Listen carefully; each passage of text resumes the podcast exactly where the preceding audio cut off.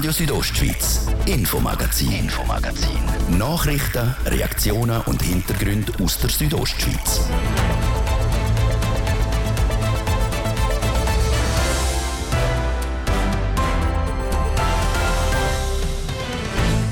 Geplante Konsumraum zu Chur gibt zu reden. Der wird gerade mit knapp 4 Millionen Franken gerade schön teurer als ursprünglich geplant. Das unter anderem, weil sich laut der Stadt auch der Konsum verändert hat. Somit müssen die Träume auch so ausgestattet werden, dass man drinnen Drogen rauchen kann. Ganz etwas völlig Neues sage ich das aber nicht, sagt Margrit Meier, Betriebsleiterin von der Abgabestelle beim Ambulatorium Neumühle. In der Stadt Chur so circa seit 2017 hat man so die ersten gemerkt, die anfangen äh, Crack rauchen. Sage ich jetzt mal aus, aus Sicht als Behandlerin im Ambulatorium Neumühle. Wie sich der Drogenkonsum verändert hat, gibt es später. Und dann gehen wir noch aus dem Kanton raus auf Zürich. Dort gibt es gerade drei Konsumräume. Wir haben einen Konsumraum besucht, wo man seine Drogen nehmen kann, wo wir medizinische Fachleute vor Ort sind und es gibt auch einen Mikrohandel. Der Austausch von der psychoaktiven Substanzen, also der Kleinhandel, der darf nur stattfinden zwischen Schwerstabhängigen. Also wir lassen keine Dealerinnen und Dealer rein, die einfach nur handeln. Sagt Florian Mayer von der Schadensminderung für illegale Substanzen von der Stadt Zürich. Das jetzt im Infomagazin. Mein Name ist Dies Fritschi. Die Stadt Chur hat sich beim Kredit für den neuen Konsumraum für Suchtkranke verrechnet. Der Raum soll jetzt 3 Millionen Franken teurer werden. Grund dafür soll der stetige Wandel in der Drogenszene sein. Aber ist der Wandel wirklich so stark? Der Luciano Cherry hat bei der Abgabestelle Ambulatorium Neumühle zu Chur nachgefragt. In der Stadt Chur gibt es die verschiedensten Drogen, sei das Alkohol, Cannabis oder auch Medikamente. Wenn es aber um illegale Drogen geht, dann wird in Chur am meisten Kokain konsumiert. Das merkt man auch bei der Abgabestelle beim Ambulatorium Neumühle, wie die Betriebsleiterin Margrit Meyer sagt. Über die letzten Jahre haben wir gemerkt, dass auch wegen dem Preiszerfall vom Kokain viel mehr Kokain konsumiert wird. Am Anfang war das mehr Sniffen. Es hat auch Leute gegeben, die das noch äh, IV injiziert haben oder eben sonst gesnifft haben. Und in den letzten Jahren ist das Rauchen von Kokain ganz gross aufgekommen. Nebst dem Spritzen oder Schnupfen wird das Kokain jetzt meistens geraucht und als Base konsumiert. Das heißt, dass das Kokain mit Ammoniak aufkocht und dann inhaliert wird. Die Umstellung auf Drogen, die geraucht werden, sei der Hauptgrund, wieso der Konsumraum teurer wird, so die Stadt Chur. Sie haben gemerkt, dass sie im Konsumraum für Base ganz anders ausstatten müssen. Die Margit Meyer vor Abgabestelle erklärt, was es heißt, einen Konsumraum für gerauchte Drogen auszurüsten. Da braucht man die Pfeifli, dass die nicht die Pfeife untereinander tauschen und sich dort Krankheiten übertragen. Man muss gewisse Ablüftungssysteme installieren. Man muss auch schauen, wie das zeitlich dann geregelt wird, weil Leute, die beißen, die Crack rauchen, die verlieren auch das Zeitgefühl. Also braucht einfach viel mehr auch personelle Ressourcen, sagen wir mal, nebst räumlichen Ressourcen, die dort nötig sind. Diese Form von Kokainkonsum gibt es aber nicht erst seit gestern. Geraucht wird es schon seit ein paar Jahren. In der Stadt Chur so circa seit 2017 hat man so die ersten gemerkt, die anfangen äh, Crack rauchen. Sage ich jetzt mal aus, aus Sicht als Behandlerin im Ambulatorium Neumühle. Dort ist es mir zuerst mal aufgefallen, dass die Leute wieder eher anfangen, äh, das Kokain rauchen als Sniffen oder Spritzen. Und das hat so sich richtig viral verbreitet. Nicht nur in der Stadt Chur, sondern in der ganzen Schweiz. Seit sieben Jahren wird in der Stadt Chur Kokain in Form von Base geraucht. Space ist schweizweit verbreitet. Zürich oder Genf zum Beispiel haben aber im Gegensatz zu Chur schon einen funktionierenden Konsumraum. Darum ist für Margit Meyer klar, dass es diese Lösung auch in Chur braucht. Das ist meine persönliche und meine fachliche Meinung, dass ich denke, wir müssen dort nachziehen. Wir haben uns 30 äh, Jahre lang ein bisschen ausgeruht auf einer guten Drogenpolitik, wir haben die Schadensminderung vielleicht ein bisschen vernachlässigt, auch, weil wir gefunden haben, wir haben gute Institutionen, wir haben über PDGR gute Angebote, wo aber halt jetzt auch aus Grund von Crack-Konsum muss ausgeweitet werden. Der Crack-Konsum ist aber nicht das einzige Argument für den Konsumraum. Auch anderen Suchtmittelabhängigen würde so ein Raum helfen. Nebst den 3 Millionen Franken, wo der Churer Konsumraum soll teurer werden hat es auch beim Standort Haufen Diskussionen gegeben. Plant ist er in einem Wohngebiet in der Nähe von einem Kinderspielplatz. Wir haben mal die Fühler ausgestreckt und geschaut, wie das zum Beispiel die Stadt Zürich geregelt hat mit einem Konsumraum. Der Beitrag von Livio Biondini. In der Stadt Zürich gibt es schon drei Konsumräume. Zwei davon sind mit im Stadtzentrum. Wie so ein Konsumraum grundsätzlich funktioniert, erklärt der Abteilungsleiter Schadensminderung illegale Substanzen der Stadt Zürich, der Florian Mayer. Also wir sind eigentlich wie ein, ein bisschen ein geschlossenes System. Wir sind jetzt hier hinten den Eingang. Ähm, der Eingang wird überwacht. Also wir wollen nur Leute drin haben, die schwerstabhängig sind. Also Leute, die selber konsumieren ähm, und abhängig sind. Sie bringen ihre Substanzen selber mit, im Unterschied zu einer Abgabestelle. Also wir sind nicht eine ärztliche Substitutionstherapie-Einrichtung, sondern sie bringen Substanzen mit und konsumieren die Substanzen da unter medizinischer Aufsicht ähm, in unseren Einrichtungen drin. Die Polizei sorgt im öffentlichen Raum für die Nulltoleranz im Konsum und Handel Handel von illegalen Substanzen. Gleichzeitig schaffen wir so Räume, wo das erlaubt ist, also der Konsum sowie auch der Mikrohandel, der Kleinhandel von diesen Substanzen. So funktioniert es Draussen ist ähm, ungemütlich, Druck durch die Polizei und dort drinnen in der Einrichtung ist ein bisschen Safe Haven, wo sie ungestört können konsumieren und eben auch eine gewisse Anzahl ähm, von Substanzen auch verfügbar sind. Wichtig ist aber, der Austausch von der psychoaktiven Substanzen, also der Kleinhandel, der darf nur stattfinden zwischen Schwerstabhängigen. Also wir lassen keine Dealerinnen und Dealer rein, die einfach nur handeln. So, das ist ganz wichtig zu sagen. Das ist ein pragmatischer Weg, den die Stadt Zürich in Absprache mit der Polizei gänge.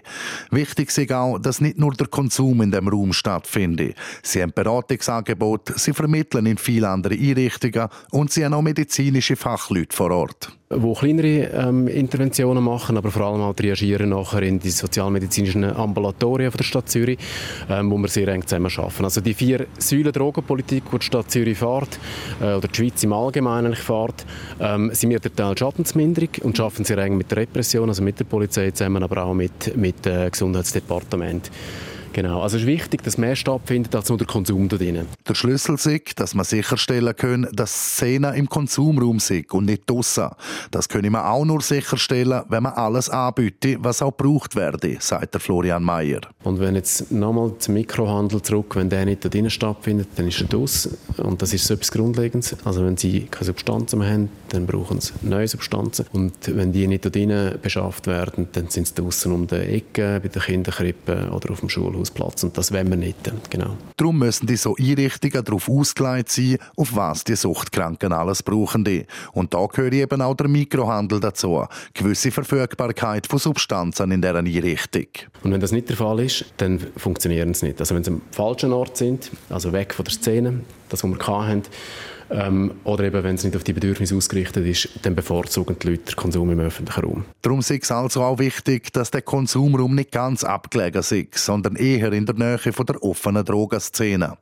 Eine Nachbarschaft hätte nie Freude, wenn so eine Einrichtung so ankäme.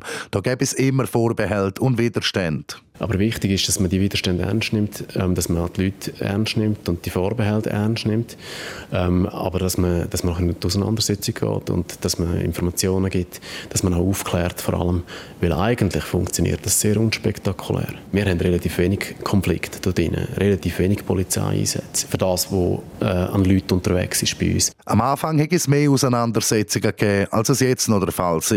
Aber wenn die Leute der Nachbarschaft sehen, wie es dann im Endeffekt abläuft, dann wird auch der Konsumraum akzeptiert, wie der Florian Mayer sagt. Der Beitrag von Livio Biondini über den Konsumraum in der Stadt Zürich, wo am Churer Konsumraum als gutes Beispiel dienen könnte.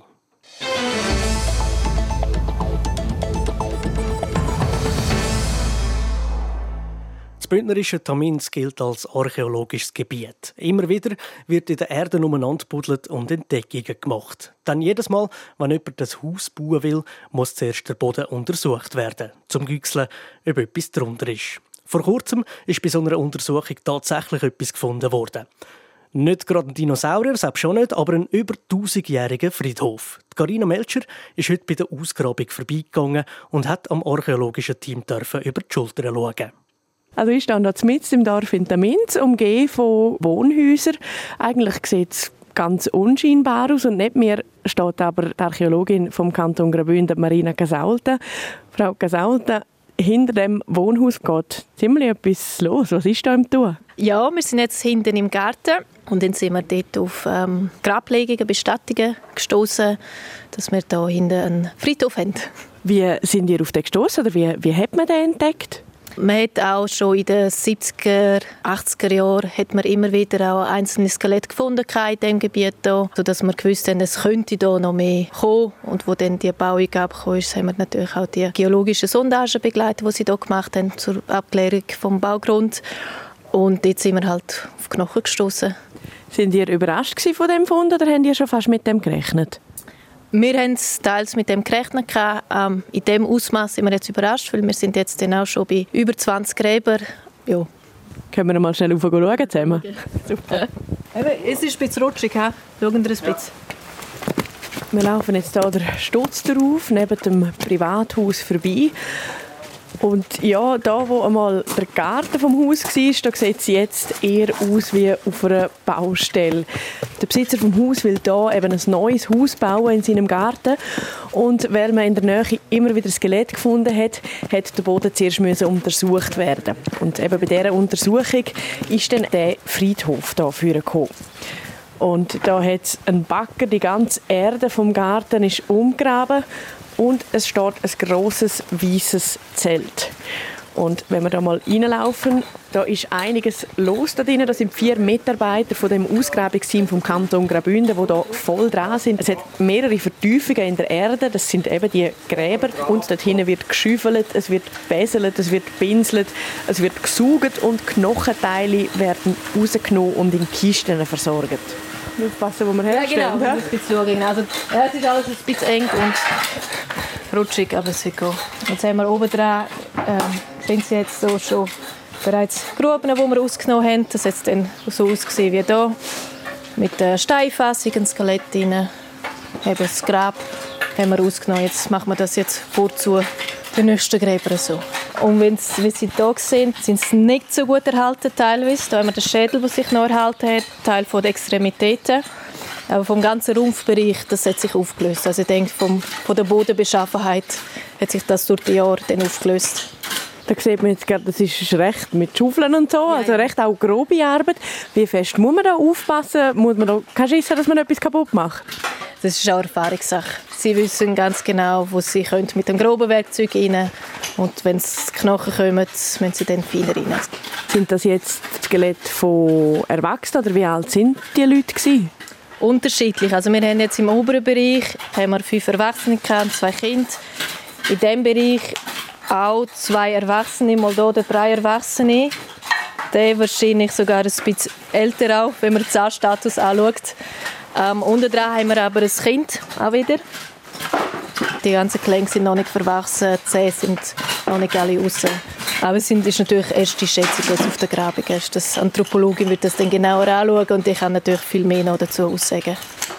Und jetzt nicht zum Alter des Skelett selber, sondern wie finden ihr heraus, zu welcher Zeit die Leute gelebt haben? Meistens sind es dann Beigaben oder irgendetwas, wo man, die, also wo man dann kann sagen kann, jetzt in dem Fall haben wir noch gar keine Beigaben. Das ist dann wiederum ein Indiz, dass wir im Frühmittelalter sind.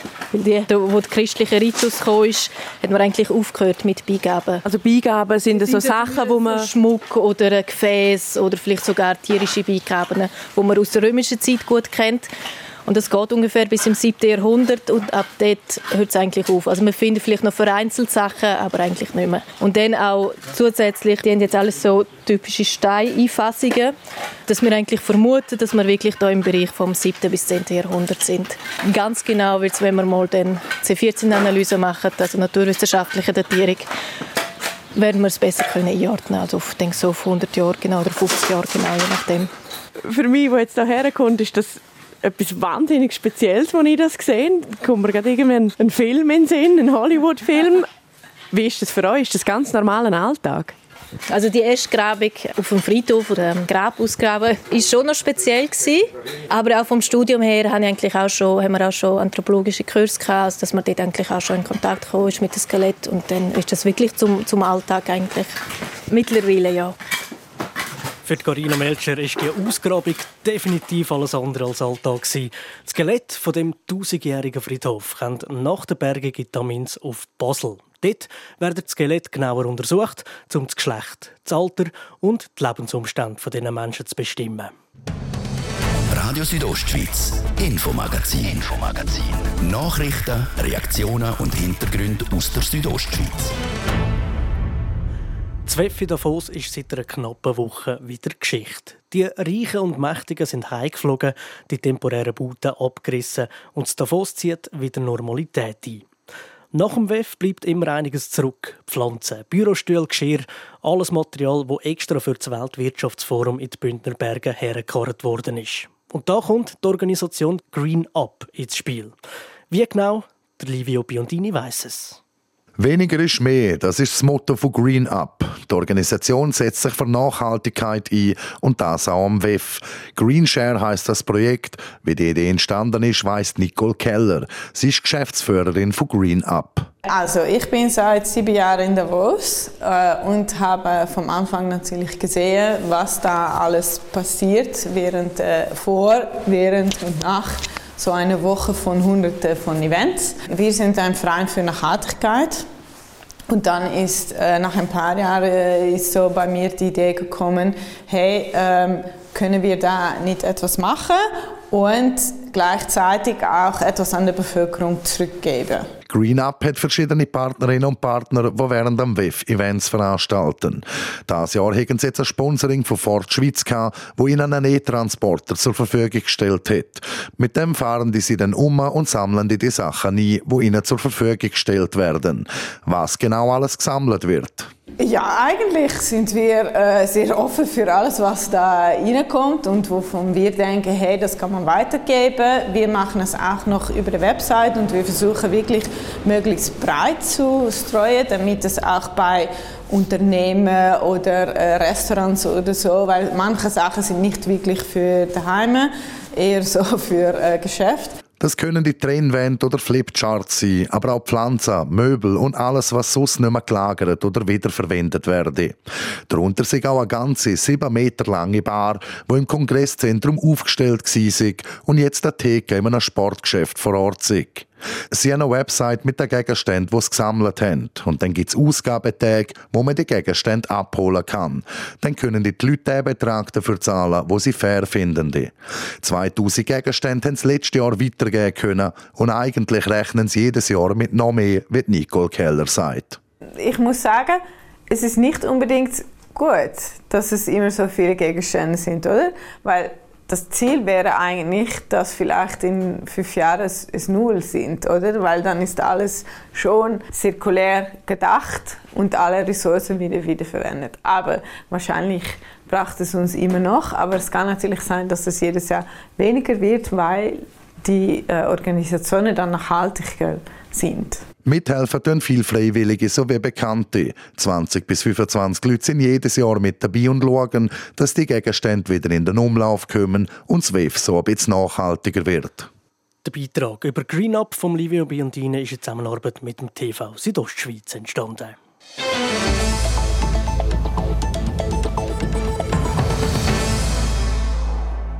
Am letzten Wochenende ist er noch am Heimweltcup zu Lags am Start gestanden. Mittlerweile ist er schon in den USA und in der Vorbereitung auf die X-Games. Rede ist vom Flimser Freestyle-Skifahrer Andri Ragetli.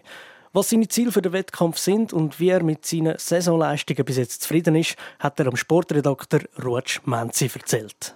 Sie zählen zu den prestigeträchtigsten Wettkämpfen der Saison der Freestyle-Snowboarder und Skifahrerinnen, der X-Games im US-Bundesstaat Colorado, genauer gesagt Aspen. Schon zum zehnten Mal dort mit dabei ist auch der Flimser Freestyle-Skifahrer André Ragetli. Sechsmal ist er da dabei schon auf dem Podest gestanden, dreimal als Dritter, dreimal als Sieger. Gewonnen hat er einmal im Big Air und zweimal im Slopestyle. Genau in dieser Disziplin startet der André Ragetli auch in diesem Jahr. Eigentlich hätte er mit einem besseren Gefühl in die USA reisen Aber am Heimweltcup zu Lags am letzten Wochenende sei es ihm nicht wie gewünscht gelaufen, sagt der André Ragetli. Ich bin enttäuscht, hatte einen guten Lauf, aber es hat wie einfach ein bisschen etwas gefällt auf dem einen Hindernis und das hat mir halt gerade die zwei, drei Punkte gekostet für aufs Podest. Schlussendlich ist es ein fünfter Platz geworden. Nicht das, was er sich für einen Wettkampf vor seiner Haustüre mit den vielen Fans und der guten Stimmung vorgenommen hat. Es ist aber eine Platzierung, die der Flimser Ski Freestyler in dieser Saison fast zu gut kennt. Ich bin immer in der Top 5, ich bin immer vorne drin. In allen Sachen, das ist ein bisschen ärgerlich. Es ist immer so ganz knapp. Aber wir haben noch weitere Wettkämpfe und ich werde Vollgas geben. Und ja, das Blatt kann schnell ändern. Das habe ich ein paar Mal in meiner Karriere gelernt. An einem Wettkampf, wo genau das könnte passieren, ist der Slopestyle an den X-Games. Was er könnte verbessern, um dort auf das Podest zu fahren, kann der Andrea Gittli aber nicht genau sagen. Das ist in unserem Sport noch schwierig. Du wirst immer auch benotet. Es ist nicht alles in deinen Händen. Du kannst einfach deine beste Leistung zeigen und nachher wirst du benotet und da musst du manchmal auch vielleicht ein bisschen Glück haben. Er will sich aber an den X-Games nicht nur auf das Glück verlassen. Sein Ziel ist klar. Ich möchte natürlich Vollgas vorne mitfahren und ich bin mir sicher, das werde ich auch machen ja, Vollgas geben. Nachher geht es gerade weiter auf Mammoth in Kalifornien. Dort gerade der nächste Weltcup. Also wir haben jetzt noch zwei strenge Wochen vor mir, aber wo ich mich eigentlich recht fest darauf freue. Der Slopestyle-Wettkampf der X-Games zu Aspen startet für einen Flimser Andrira Gittli am Samstagabend um halb sieben Schweizer Zeit. Neben dem Andrea Ragettli ist mit der Skifreestylerin Giulia Tano von der Lenzerheide noch eine zweite Bündnervertretung an den X-Games. Die Schweizer Delegation wird mit dem Snowboarder Jan Scherer, der Snowboarderin Berenice Wicki und der Skifreestylerin Mathilde Gremont und der Sarah Höflin komplettiert.